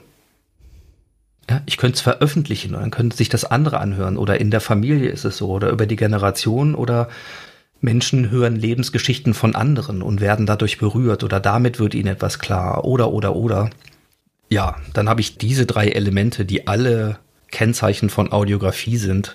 Aber dafür bedingt es eben, dass ich nicht über meine nächste Frage nachdenke oder ähm, jetzt als unbedingt schlauer Moderator rüberkommen will. Ja, Stichwort, ach, das ist eine sehr gute Frage. Ne? So diese Dinge, für die man natürlich total anfällig ist, weil genau das will man ja. Man will ja schlaue Fragen stellen, so, sondern diese Dinge viel weiter zurückzustellen und einfach den Raum zu halten. Ähm, und da reden wir jetzt über wirklich audiografische Dinge, wo, wo es wirklich auch um persönliche Sachen geht. Da ist manchmal die Grenze zum Coaching oder auch zur Therapie äh, fließend. Also da ist eher wichtig, sich ganz klar abzugrenzen, also sich auch bewusst zu werden, wann kann ich diesen Raum nicht mehr halten. Ja, weil gerade wenn man persönliche Lebensgeschichten macht, da kommen manchmal Dinge hoch, kann man sich vorstellen, sehr traumatische äh, Dinge möglicherweise. Und die kann ich nicht halten. Ja, ich bin kein Therapeut und kann das in der Situation auch nicht sein. Das heißt, ich muss auch so wach sein, zu merken, wann kann ich das halten und wann müsste ich das abbrechen und ganz klar sagen, jetzt müssen andere ja, mit diesen Themen weiterarbeiten, die einfach dafür kompetent sind, was ich nicht bin. Hm? Also therapeutische Kenntnisse sind dann halt gefragt. Auch das sind alles Elemente, die halt eine Rolle spielen, weil ich ja auch nie weiß, für was sich die Menschen dann möglicherweise öffnen. Und je besser jemand zuhören kann, desto größer sind die Öffnungsprozesse meistens. Hm. Mhm. Ja, ich sitze hier so gefühlt seit zehn Minuten und, und ja, ich höre dir zu und schmunzel so in mich rein, weil ich das ähm, sich einfach alles, was du gerade sagst, so in mir spiegelt. Ich habe ein paar Mal in letzter Zeit genau diese Erfahrungen machen dürfen, dass es aus meiner heutigen Perspektive vielleicht für einen einzelnen Menschen kaum was Transformierenderes, um jetzt wieder zu dem Wort zu kommen, geben kann, als jemand, der mir auf die Art zuhört, wie du es vielleicht gerade mit durch Momo beschrieben hast. Und was ich daran so faszinierend finde, dass es, dass es auch wieder was ist, was schwer zu, schwer zu beschreiben ist. Denn ich kann dir jetzt zuhören oder also es ist was anderes. Es geht nicht darum, dass ich nichts sage. Weil wenn ich dir jetzt zuhöre, aber dabei dann vielleicht daran denke, dass ich nachher noch Staubsaugen möchte oder einkaufen oder was auch immer tun, dann wirst du das merken. Auch wenn dir das vielleicht nicht bewusst ist. Ich, ich bin sicher, wir spüren, ob jemand wirklich präsent ist, ob derjenige leer ist auf eine positive Art, einfach da ist und sich für mich und meine Geschichte öffnet. Und vielleicht ist das was für mich die Magie von so einem Moment ausmacht, wo ich auch dem anderen ansehe, egal wie lange meine Denkpause jetzt ist, er wird da nichts zu sagen.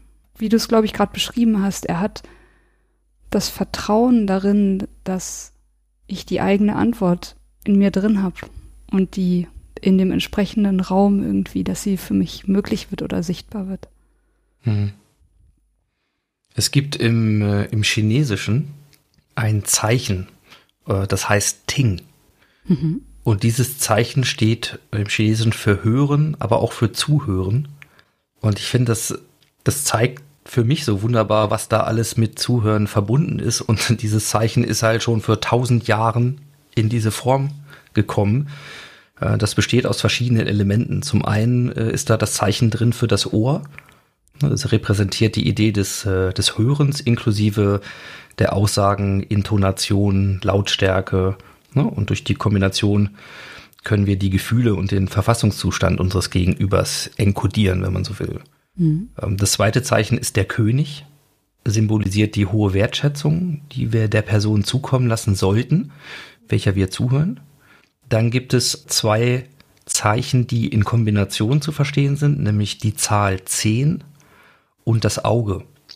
Und das ist so ein bisschen der Begriff mit zehn Augen zuhören, also gerichtet auf Mimik, äh, Gestik, nonverbale Informationen, um die alle in dem Kontext auch zu verstehen und richtig zu deuten. Dann gibt es die Zahl 1 und das ist das, was wir gerade besprochen haben, also die ungeteilte Aufmerksamkeit. Also wenn wir jemanden zuhören, dann sollten wir unsere ungeteilte Aufmerksamkeit auf ihn richten. Und oft gehen uns eben andere Gedanken durch den Kopf oder wir verrichten andere Tätigkeiten neben dem Zuhören. Und das vermindert halt die Aufnahmefähigkeit und führt zu, zu lückenhaften oder, oder eben falschen Verstehen frühzeitiges Unterbrechen oder ins Wort fallen, ne? weil wir glauben, die Antwort bereits zu kennen. So eins dieser Klassiker-Missverständnisse, äh, die da ja meistens resultieren, wenn ich eben nicht ungeteilt aufmerksam bin. Und das letzte, äh, ich sag mal fast äh, der kleine Prinz mäßig, ist eben das Zeichen für das Herz.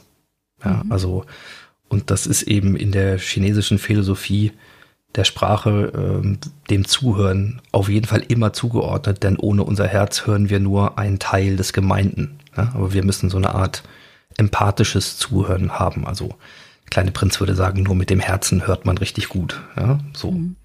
Und alle diese Elemente zusammen geben das Zeichen Ting. Und ist das nicht einfach wunderbar? Und wie gesagt, es ist tausend Jahre alt, dieses Wissen. Wahnsinn. Klingt wunderschön. Tag, ja, ja, die alten Chinesen, ne? Haben das schon erkannt. Wahnsinn. Braucht man keinen Achtsamkeitskurs für. Wenn man sich das mal klar macht, dann ist das Achtsamkeit pur, ne? Mhm. Ja, absolut. Mir fällt auch an der Stelle noch, noch ein, also wir sprechen ja immer wieder über die transformierenden Kräfte von Audioinhalten. Und ähm, ich habe vorgestern Abend einen Vortrag mit Professor Nico Pech gehört. Sein zentrales Thema die Postwachstumsökonomie. Mhm. Und war ein Interview mit Thilo Jung. Und auf die Frage hin, wie echte Veränderung denn gelingen kann, hm, da hat er sowas geantwortet, dass sowas wie so avantgardistische Zirkel oder vorgelebte Beispiele oder Menschen, die uns ein anderes Lebensmodell vorführen, dass das vielleicht aus seiner Sicht die letzten Instrumente wären, um Kultur zu verändern. Und ich habe das so, ich habe das gehört und das hat mich auch in dem Moment so total, das war so eine, so eine Weisheit, so eine für mich so ausgesprochene Weisheit, die mir so nicht klar war. Und dann dachte ich so, ja, Wahnsinn. Und da, ne, weil ich irgendwie in Gedanken auch schon so ein bisschen bei unserem heutigen Gespräch war, habe ich nochmal so rekapituliert, welche Folgen für mich aus deinem Podcast einfach auch so sehr bedeutsam waren und dass das dass das für mich zumindest total stimmt, diese Aussage, dass vorgelebte Beispiele, die mit einer ganz bestimmten Energie in der Stimme, mit einer bestimmten Art, wie sie erzählen, für mich was verändern können. Da sind mir halt so speziell eigentlich drei Sachen eingefallen. Einmal deine Folge mit Joachim Klöckner, mit dem Minimalisten. Ich glaube, es war mhm. äh, 77. Folge 77, genau. da habe ich im Anschluss ähm, angefangen, meine Wohnung auszumisten und seitdem eigentlich immer am Wochenende mal wieder ein bisschen was, was rauszubringen. Und Michael Andrik hat mich dazu gebracht, den Begriff Erfolg für mich radikal zu hinterfragen und ähm, auch zum Beispiel deine Folge mit Kiwaya Kashyap, da werde ich dich auch nochmal persönlich ansprechen. Die Folge sollte demnächst rauskommen. Im Endeffekt hast du mich durch die Produktion dieser Folge, durch diesen Menschen dazu inspiriert, selber in die Schweiz zu fahren und mit ihm ein Interview aufzunehmen. Oh, wie schön. Mhm. Also auch mal so an der Stelle als, als Feedback an dich, was dein Podcast so bewirkt. Weniger Dinge in meiner Wohnung, Sprüche an meinem Spiegel, Fragen, die ich mir stelle, Reisen in die Schweiz, andere Interviews, die angestoßen werden. Da passiert ganz viel. Ja. Du hattest vorhin noch kurz schon mal im Vorgespräch erwähnt, dass du jetzt zu deiner ersten großen Audiografie, die du erstellt hast, dass du da von der Person, mit der du das gemacht hast, die du da sozusagen porträtiert hast, dass du da eine erste Rückmeldung bekommen hast, was dieser Prozess mit dem Menschen gemacht hat. Magst du davon kurz noch was erzählen? Mhm, gerne. Also es geht konkret um Klaus Weiler. Das ist jemand, der heute 80 Jahre alt ist. Und wir haben eine wirkliche Lebensaudiografie gemacht. Da haben wir uns dreimal getroffen, alles so im, im letzten Jahr 2019. Das letzte Gespräch war, glaube ich, Anfang oder Mitte Dezember.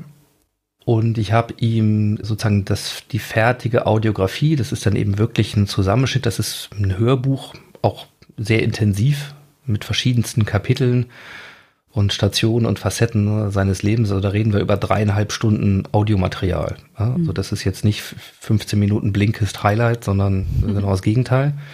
Äh, aus diesen ganzen Gesprächen, die wir halt geführt haben.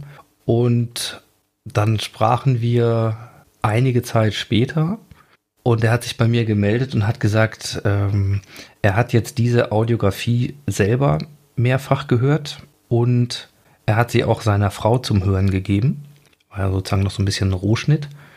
Und daraus ist der Impuls entstanden, dieser Erzählung noch etwas hinzuzufügen. Also er hat wörtlich gesagt, äh, mir ist aufgefallen, dass etwas ganz Wichtiges fehlt.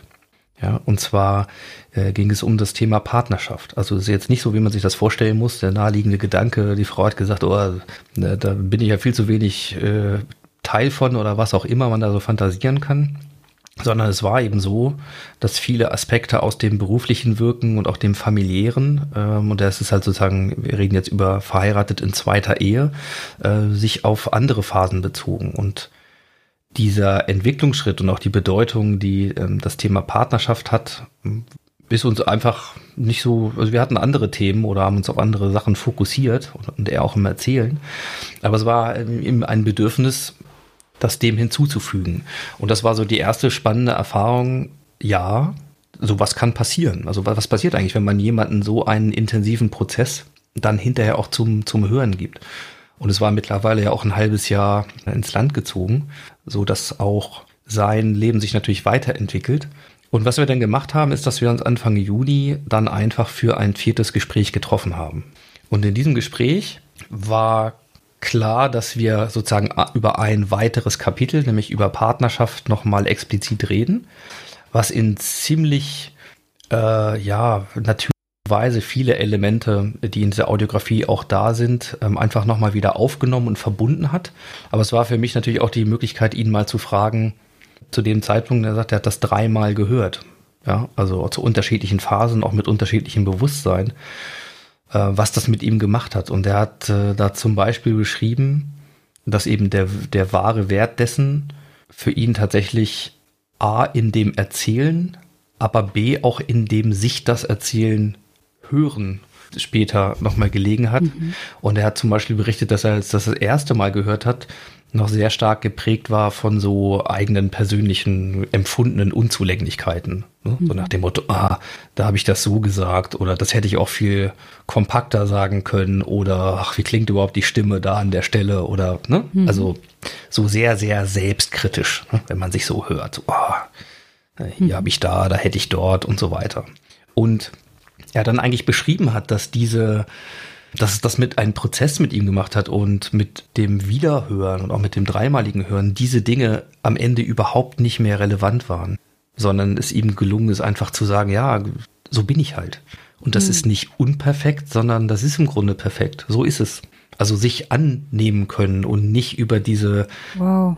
vermeintliche Haare in der Suppe ähm, sich dann abwerten, sondern dann einfach zu sehen, dass man das akzeptieren kann und, und dass das eben so ist und dann eigentlich bei jedem Hören nochmal wieder ein paar andere Dinge entdecken. Und sowas finde ich, also zur Frage, ne, wenn man das dann als Arbeit bezeichnen will, aber ich meine, ich verdiene meinen Lebensunterhalt damit. Wenn man dann in so einer Art und Weise etwas machen kann, dann fühle ich mich wirksam. Hm. Dann habe ich das Gefühl, irgendwas zu machen. Und das Wunderbare ist, dass diese Audiografie ähm, auch für die Veröffentlichung bestimmt ist. Oh, wie schön. Ja, also er hat das und äh, kann das für seine Familie nutzen und ähm, ich darf aber auch, und da wird es irgendwann demnächst, da, das ist so ein bisschen ein, ein kleines Projektchen, was ich in der, in der Pipeline habe, ähm, werde ich halt einen neuen Podcast starten, der dann wirklich Audiografien erzählt in verschiedenen Staffeln. Wie mhm. zum Beispiel eben die von Klaus. Das heißt, wenn ihr wollt oder das jetzt eben hört, ähm, dann wird es eben auch die Möglichkeit geben, das zu teilen. Das heißt, diese dritte Achse der, der Kraft von Audiografie, das nicht nur für die Person selber zu machen und, ähm, und für mich, sondern eben für jeden, der möchte, äh, die wird es da eben auch geben. Das heißt, meine Fantasie ist, dass wenn das noch andere Menschen hören, äh, dass mit denen auch was macht und mhm. sie natürlich die Möglichkeit haben, ihm das auch zurückzuspielen. Und äh, er sich wirklich auf so einen Prozess halt auch einlässt. Und dann ist es natürlich noch mal wichtiger, aus solchen Gedanken rauszukommen, wie, ah, den Satz habe ich aber irgendwie, den hätte ich aber anders sagen sollen. Also zu sagen, ja, so, so ist es halt. Und genau das leistet dann sozusagen eigentlich auch dieses Zusatzkapitel. Und für mich ist es, ist es etwas, ich bezeichne das immer mit dem Phänomen Resonanz. Mhm. Also, das macht was mit der Person, aber wenn man es teilbar macht, dann führt es bei anderen Leuten zu Reaktionen und die kann man zurückspielen. Also, ich nenne das eben Resonanzen auch mal ein bisschen im Audiofeld äh, mhm. zu bleiben. Wie so ein Stein, den man ins Wasser wirft. Ne? Der sendet halt seine Wellen, seine, seine Frequenzen, seine Schallwellen, wenn du so willst, halt aus. Und wenn die auf andere Körper treffen, dann kommt was zurück. Und dann multiplizieren sich diese Effekte eben noch. Und das sogar über Generationen hinweg. Weil er hat das natürlich auch gemacht, um seinen Kindern, seinen Enkeln äh, zumindest seine Geschichte zu erzählen, so wie er sie eben empfindet und empfunden hat. Und das ist auch mit 80 übrigens keinesfalls abgeschlossen, wie man dann auch sehr gut hören kann bei dem Mann. Der hat noch genügend Dinge vor und entwickelt sich halt auch immer weiter. Ne? Also das ist jetzt nicht der Lebensabend, an dem dann nochmal erzählt wird, so die Anekdote eins und zwei aus dem Leben, sondern ein ziemlich selbstreflektierender Prozess so. Und das ist halt sehr spannend und eine Kleinigkeit nur in Ergänzung es gibt eine Geschichte, die so unfassbar ist, dass man sie einfach für eine erdachte Geschichte halten könnte. Aber sie ist halt wahr. Ich bin im September letzten Jahres, äh, habe ich im Zug gesessen auf dem Weg nach, nach Salzburg beziehungsweise nach Linz zur Ars Electronica. Eine wunderbare Messe, wo Kunst auf Technologie trifft. Ja. Mhm. Und ich saß im Zug und neben mir saß ähm, eine Frau, sie hatte was zu tun, ich hatte was zu tun, ich hatte aber einen Laptop vor mir und habe irgendwelche Audio-Dinge geschnitten. Weiß gar nicht mehr, was das da war. Jedenfalls äh, gab es dann irgendwann einen Bahnhof, an dem standen wir eine Weile. Und dann hat sie mich halt angesprochen. Und dann kamen wir ins Gespräch. Und aus diesem Gespräch stellte sich heraus, dass sie so eine Soziologin ähm, hat einen, einen Lehrstuhl in Nürnberg und sie hat eine Freundin, mit der sie vor, mittlerweile sind es dann 23 Jahre, damals waren es 22 Jahren, angefangen hat, Kassette zu machen. Das heißt, Ach. diese beiden Frauen haben sozusagen im Alter von Mitte 20 als Freundin, die waren in der WG zusammen, angefangen, sich alle paar Monate ähm, Zeit zu nehmen füreinander und haben jeweils die Frage, äh, wie geht's dir, was ist in deinem Leben los, was bewegt dich, gegenseitig sich erzählt und diese Dinge aufgenommen damals eben auf Kassette. Und das alleine ist schon unfassbar. Das geht aber noch weiter. Die haben dann nach zehn Jahren jeweils, das heißt mittlerweile zweimal, sich ein Wochenende Zeit genommen füreinander und haben die Aufnahmen der letzten zehn Jahre chronologisch von den ersten bis zu den letzten gemeinsam nochmal durchgehört. Und nach diesen Wochenenden haben sie jeweils wirklich lebensverändernde Entscheidungen getroffen. Und ich, also ich, ich dachte mir so, ich, ich bin gerade dabei, irgendwie dieses Audiografie-Thema für mich anzunehmen.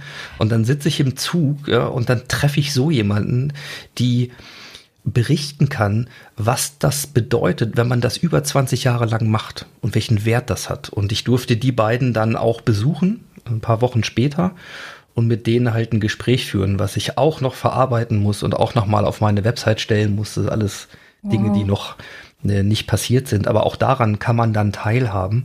Und was sie dort berichten, sind eben diese Effekte. Und man kann sich vorstellen, das haben sie so beschrieben, wenn man dann an so einem Wochenende sich selber über zehn Jahre rückwärts in der eigenen Stimme und nicht nur als Tagebuchnotiz, in der eigenen Stimme, in dieser Verfassung sagen hört, was einen bewegt, dann passieren Dinge, dass einem klar wird, dass zum Beispiel eine bestimmte Antwort auf eine Frage Ihnen eigentlich vor acht Jahren schon klar war. Also du hörst dich dann selber in einem Ich von vor acht Jahren eigentlich alles sagen, was es braucht, um eine Entscheidung zu treffen, die du aber trotzdem acht Jahre lang vor dir hergeschoben hast und offensichtlich immer noch nicht getroffen hast, warum auch immer. Ja.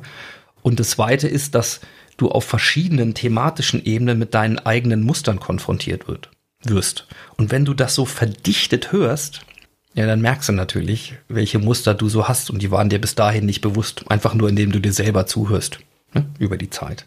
Und auch da braucht es eben diesen Raum, diese andere Person, die da zuhört. Und ja, also das fand ich halt monster faszinierend. Und das begegnet mir jetzt natürlich nicht in, in dieser Form, das war wirklich, wie gesagt, wenn man das so erzählt, denkt man so, ja klar. Aber das ist halt so, wenn man den Lebensfokus verändert auf gewisse Dinge, dann trifft man plötzlich andere Leute oder was weiß ich was. Man sendet da andere, andere Energien aus, zieht andere Leute an, Frequenzen, was da eben passiert. Dann passiert eben sowas und man kann da voneinander lernen. Und das begegnet mir eigentlich seit diesem Moment in der Küche äh, mit Britta damals und diesem ersten Aussprechen von Audiograf sein, Audiografie machen, eigentlich regelmäßig weil es eben sehr viel unterschiedliche Facetten gibt, die damit zusammenhängen. Beispielsweise, eine Sache fällt mir noch ein, ich habe äh, neulich mal wieder eine Vorlesung gegeben als Gastreferent äh, mhm. äh, seit pff, etlichen Jahren und zwar an einem Kolleg für Musikethnographie, mhm. also Völkerkunde, ja, wo es ja auch darum geht, genau die Geschichten von Völkern, von Volksstämmen, von Kulturen bewusst zu machen, zu bewahren, Ne? Also man denke nur so an diverse Konflikte, Kriege und sonstige Auseinandersetzungen, die wir halt haben. Ne? Und das Ganze sehr stark mit dem Fokus auf Musik. Also welche Rolle hat Musik, Kultur, identitätsstiftend ne? für eine Volksgruppe und so weiter. Also wahnsinnig großartige Sachen, die die machen. Viele Forschungsprojekte in Afrika, Lateinamerika und so weiter. Und die sind irgendwie auf dieses Thema Audiografie gekommen. Und es ist frappierend, welche Synergien in dem Verständnis zwischen Ethnologie, äh, Ethnographie und Audiografie halt da sind. Ja, so und, und so so ist mein Leben seitdem ständig finde ich irgendwas oder kommt irgendwas, wo ich eigentlich nur staune wie so ein Kind ja, äh, unterm Weihnachtsbaum, was was es alles gibt und was irgendwo auch einfach Bezüge hat. Ja. Und deswegen sage ich ja, das, das kann ich hoffentlich lange machen, ne? solange das Hören funktioniert und ich irgendwie zuhören kann, äh, wird das garantiert nicht langweilig. Ich glaube, gerade erst die, die aller, aller oberste Spitze, in dem Fall keines Eisberges, sondern eines, weiß ich nicht, eines wunderbaren Puddings vielleicht eher. Ne? So. Oh, wunderschön, Ingo. Ich, ich habe gerade echt, ich habe richtig Gänsehaut bekommen bei der Geschichte mit den beiden Frauen. Mhm. Ähm, was für eine Magie, dass du genau diesen, weil wie viele Menschen gibt es, die sowas machen? Vielleicht mehr als wir denken, aber dass dir in einem Zug, dass du genau an dem Platz sitzt und dir diese Menschen begegnen. Oh, wow. Ja, und eben auch nochmal die Betonung darauf, dass vielleicht jede dieser beiden Frauen die Geschichte anders erzählt hätte oder der Prozess irgendwie ein anderer gewesen wäre, wenn sie die Kassette wie so ein Tagebuch für sich selbst aufgenommen hätte. Nicht in dem Wissen, da ist jemand, der lauscht dem Ganzen dann später. Mhm. Hm. Ich würde gerne, naja, noch nicht so ganz auf die Zielgerade einbiegen, aber zu einem letzten großen Thema kommen, was zumindest wo mir vielleicht noch nicht ganz klar ist, was es mit dem Thema Audiografie zu tun hat. Wobei es da bestimmt vielleicht auch irgendwelche Verbindungen gibt. Es ist gerade in unserem Fall so der, so, so ein bisschen der kleine rosa Elefant im Raum. Nämlich du brichst in, ah, in acht Tagen oder? Ja. Richtig? Ja. Ja, nächste Woche Montag, also am 20. Ja. Mhm. Nächste Woche Montag am 20.07.2020 brichst du mit deiner Familie, mit zwei schulpflichtigen Kindern, mit Wohnwagen, brecht ihr alle gemeinsam auf für ein Jahr. Und ihr habt auch schon einen Reiseblock angelegt, wie ich gesehen habe, ne, mit der Überschrift Eine bunte Tüte ohne Huhn. Mhm. Mich interessiert jetzt gerade noch total, wie kam es zu dieser Reise oder kannst du vielleicht gerade noch auch den Moment teilen, wann wurde das konkret so von der Schnapsidee zu dem Moment so, okay, wir machen das wirklich, wirklich? Mhm, Das kann ich. Äh, Den kann ich noch ziemlich gut äh, äh, rekonstruieren. Also kleine Vorbemerkung. Ich habe zur Hälfte meiner Schweizer Zeit damals, habe ich äh, im August 2017 habe ich angefangen und im Januar 2018 habe ich sozusagen einen Monat da ausgesetzt. Das wollte ich nämlich eigentlich davor machen, nach meiner Agenturzeit. Habe ich gedacht, wenn ich das jetzt nicht mache, dann wird das nix. Dann bin ich mit einem Containerschiff über den Atlantik gefahren. Also ich war so dreieinhalb Wochen unterwegs, bin Mhm. von Rotterdam dann am Ende nach Französisch-Guayana gefahren auf einem Containerschiff. Und das war für mich etwas, was ich auch so als Idee konkret mitgenommen hatte von Carsten Alex, der auch schon Gast äh, in dem Modcast war. Der hat nämlich äh, das Thema Auszeiten in ganz anderer Form schon exerziert, schon äh, Anfang 2000 und so. Und jedenfalls hat er mir irgendwann mal erzählt, dass er mal eine Teilstrecke davon damals in Asien auf ein Containerschiff zurückgelegt hat. Also von dem wusste ich, dass das geht. Und es gab irgendwie ein Bedürfnis mal für mich, ja, ich habe immer gedacht, weiß ich nicht, gehe ich mal in ein Kloster, mache ich mal einen Schweigeretreat. Also ich wollte im Grunde rausfinden, was passiert, wenn nichts passiert. Also kein Stimulus von außen, keine Gespräche, kein neuer Input, also was das mit mir so macht. Und im Grunde habe ich mir ein, ein Kloster auf dem Wasser gesucht. Weil auf so einem Containerschiff, ja, da laufen zwar auch ein paar Leute rum, aber bei ukrainischen sozusagen Offizieren und einer philippinischen Crew, die da im Dreischichtbetrieb so ein Containerschiff betreiben, da, da kann man auch mal nachts auf der Brücke stehen. Aber das sind jetzt nicht die Leute großer Worte. Ne? So. Mhm. Man kann da auch mal mit jemandem reden, aber äh, muss auch nicht. Und ansonsten passiert da ja nichts. Also das Inboard Entertainment ist quasi nicht vorhanden. ne? Seekrank ist man noch, kann ich mir vorstellen. Ne, das ist eine der Fragen, äh, wie, wie weit trifft einen das und was passiert da? Weil ich hatte ein Monster-Respekt vor, ne? so über den Atlantik, das ist schon, weiß ich nicht. Und naja, so, so fünf Meter Wellengang, das macht schon was mit einem, aber Mhm. ich bin Gott sei Dank da recht glimpflich durchgekommen. Aber das war eine Erfahrung, die ich hatte und ich habe immer gesagt, das ist so eine Reise ins Ich, ne? weil dann ist man ja mit sich alleine. So, das war genau das, was ich, was mich so gezogen hat. Und aus dieser Erfahrung heraus und überhaupt auch aus der Neugier und, und auch als Mensch, der gerne reist, gerne andere Umgebungen entdeckt oder mal aus anderen Perspektiven auf die Welt guckt, da ist das so, dass ich natürlich immer gemerkt habe, wenn ich so Geschichten gehört habe von Leuten, die sich einfach einen Rucksack aufgeschnallt haben und los sind, ja, also egal ob die jetzt pilgern, äh, Neuseeland von Süd nach Nord durchquert haben oder was auch immer, dass ich immer dachte so, oh, das möchte ich eigentlich auch gerne nochmal machen, so. Mhm. Aber genauso gerne äh, bin ich natürlich mit meiner Familie zusammen.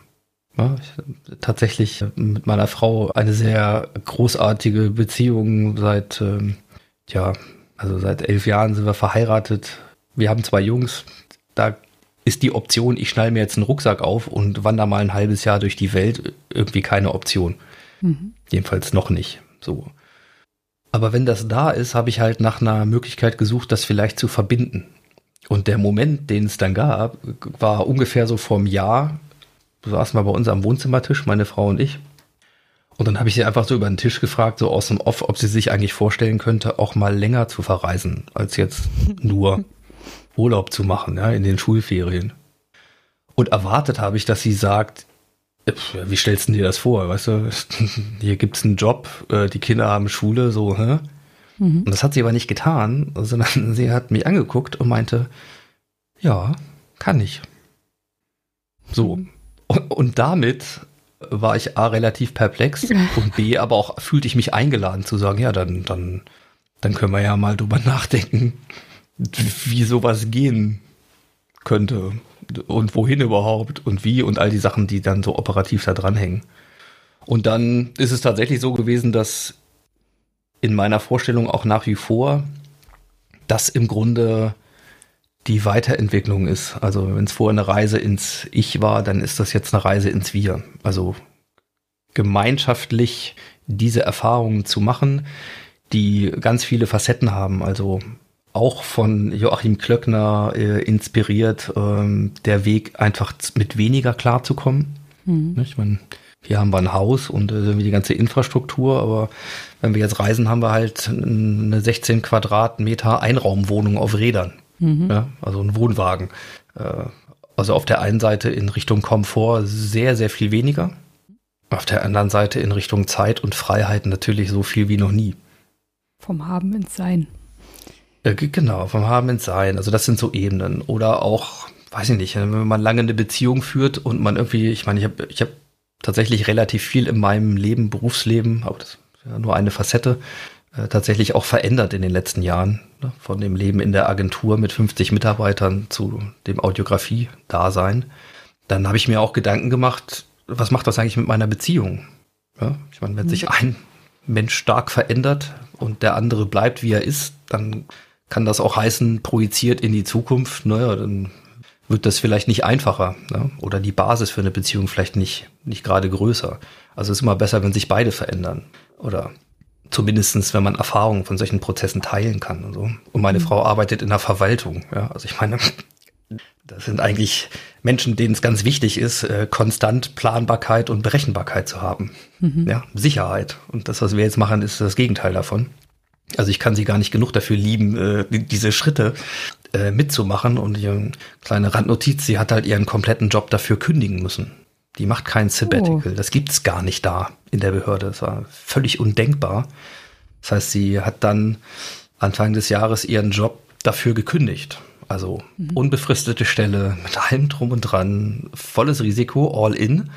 Und dann kam Corona.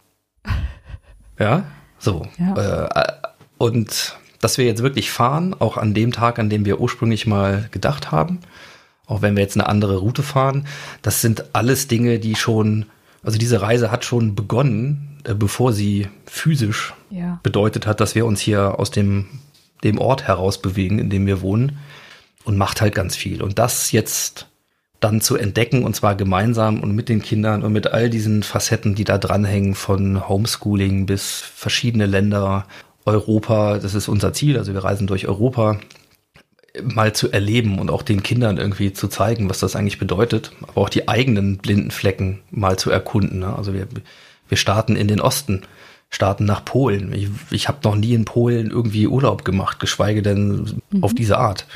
Ne? Oder so die baltischen Staaten mal entdecken. Aber im Grunde auch fahren ohne Plan. Ne? Also gezielte Planlosigkeit. Äh, Max Danz, auch ein Modcast, den ich hier mhm. sehr empfehlen kann. Ja, auch das sind letzten Endes Facetten, die mich ermutigen, äh, genau das zu tun. Also nicht zu planen, sondern die Dinge auf sich zukommen zu lassen, in dem Vertrauen, dass eigentlich alles da ist und das Leben einen schon führen wird durch das Jahr. Und das eben nicht nur alleine zu machen, sondern als Familie zu machen und sich als Deutscher über Dinge hinwegzusetzen, die vermeintlich äh, in Stein gemeißelt sind, nämlich mit schulpflichtigen Kindern geht das nicht. Mhm. Es geht alles, ne? wenn man dann will. Mhm. Finden sich Wege. Also insofern, ja, das sind so Facetten. Und du hast ein bisschen gefragt nach der Frage, was hat das eigentlich mit Audiografie zu tun? Mhm. Ähm, vermeintlich erstmal nichts. Und auf der anderen Seite, glaube ich, auch ganz viel. Also es ist ein Entwicklungsprojekt ne, für uns alle. Und auf einer Reise gibt es auch immer Geschichten. Ne? Mhm. Also ich werde so ein bisschen ein digitales Nomadenleben führen, dann auch in Teilen.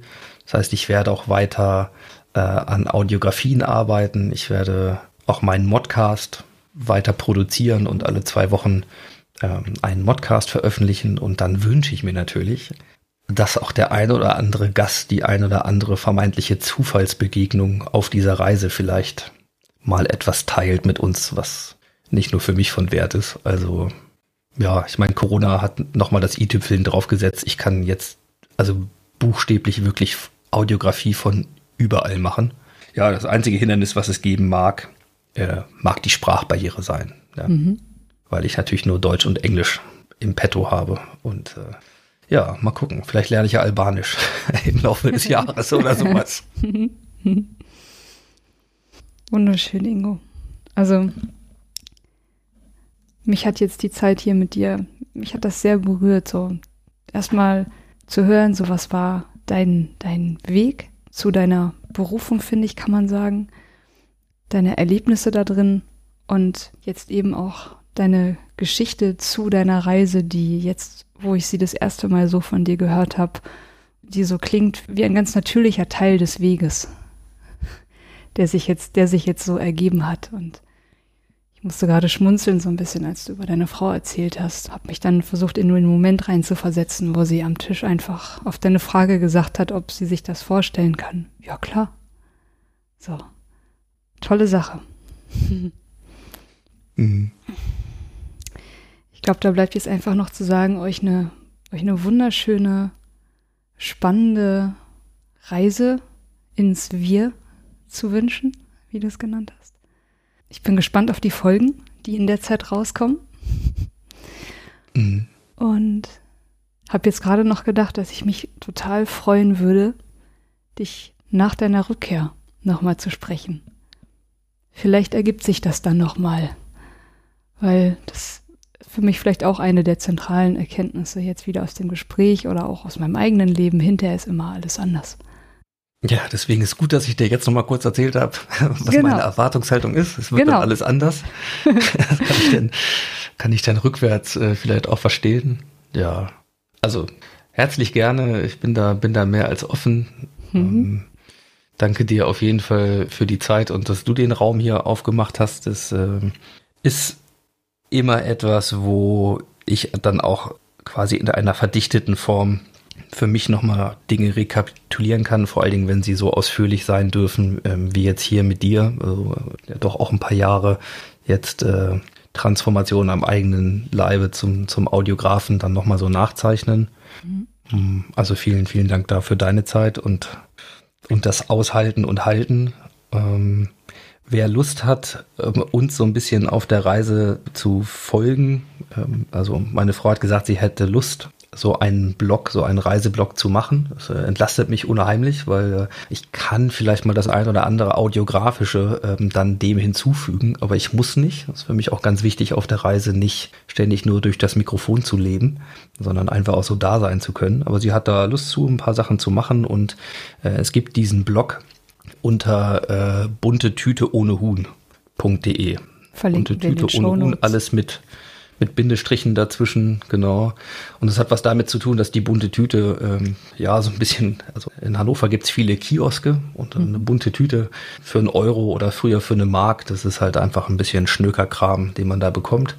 Äh, das ist hier sehr populär äh, und so ein bisschen beschreibt uns das auch, aber eben auch Europa und, und so eine Reise in all ihrer Vielfältigkeit. Und wir haben Hühner sonst bei uns im Garten hier mitten da im Wohngebiet. Und das sind die einzigen, die wir nicht mitnehmen. Also wir nehmen den Hund noch mit, aber die Hühner beim besten Willen, das ging nicht. Da äh, kümmern sich jetzt Freunde drum und deswegen ist es eine bunte Tüte ohne Huhn. Hm. Nur so mal zur Erklärung. Also nutzt das gerne und äh, das wird sicherlich auch eine Kommunikationsbasis sein. Und wir sind ja eigentlich nur nebenan. Wir sind ja in Europa. Mhm. Wunderbar, Ingo. Wie gesagt, habt eine tolle Reise und ich würde jetzt an der Stelle mal sagen, bis bald. Also ich jedenfalls höre ganz bald von dir auf deinem Kanal und hoffentlich sprechen wir uns in einem Jahr wieder und sprechen mal darüber, wie die Reise war. Und können mhm. uns vorher anhören, was du jetzt gesagt hast. Dann bis bald. Ja, bis bald. Das war eine Folge von Ich, wir alle dem Podcast und Weggefährten mit Impulsen für Entwicklung. Wir bei Shortcuts begleiten und unterstützen Unternehmen bei der Entwicklung von zukunftsfähiger Führung, Kommunikation, Unternehmenskultur und Design. Mehr Infos zu unseren Angeboten, zum Podcast und der aktuellen Folge findest du unter www.ichwiralle.com. Wir freuen uns über dein Feedback zur Folge und deine Bewertung des Podcasts bei iTunes. Bitte stell uns gerne Fragen zum Podcast und mach Vorschläge für Themen und Interviewpartner, die dich interessieren würden. Und zu guter Letzt, schau gerne bei uns in Berlin-Kreuzberg vorbei. Wir lieben Besuch.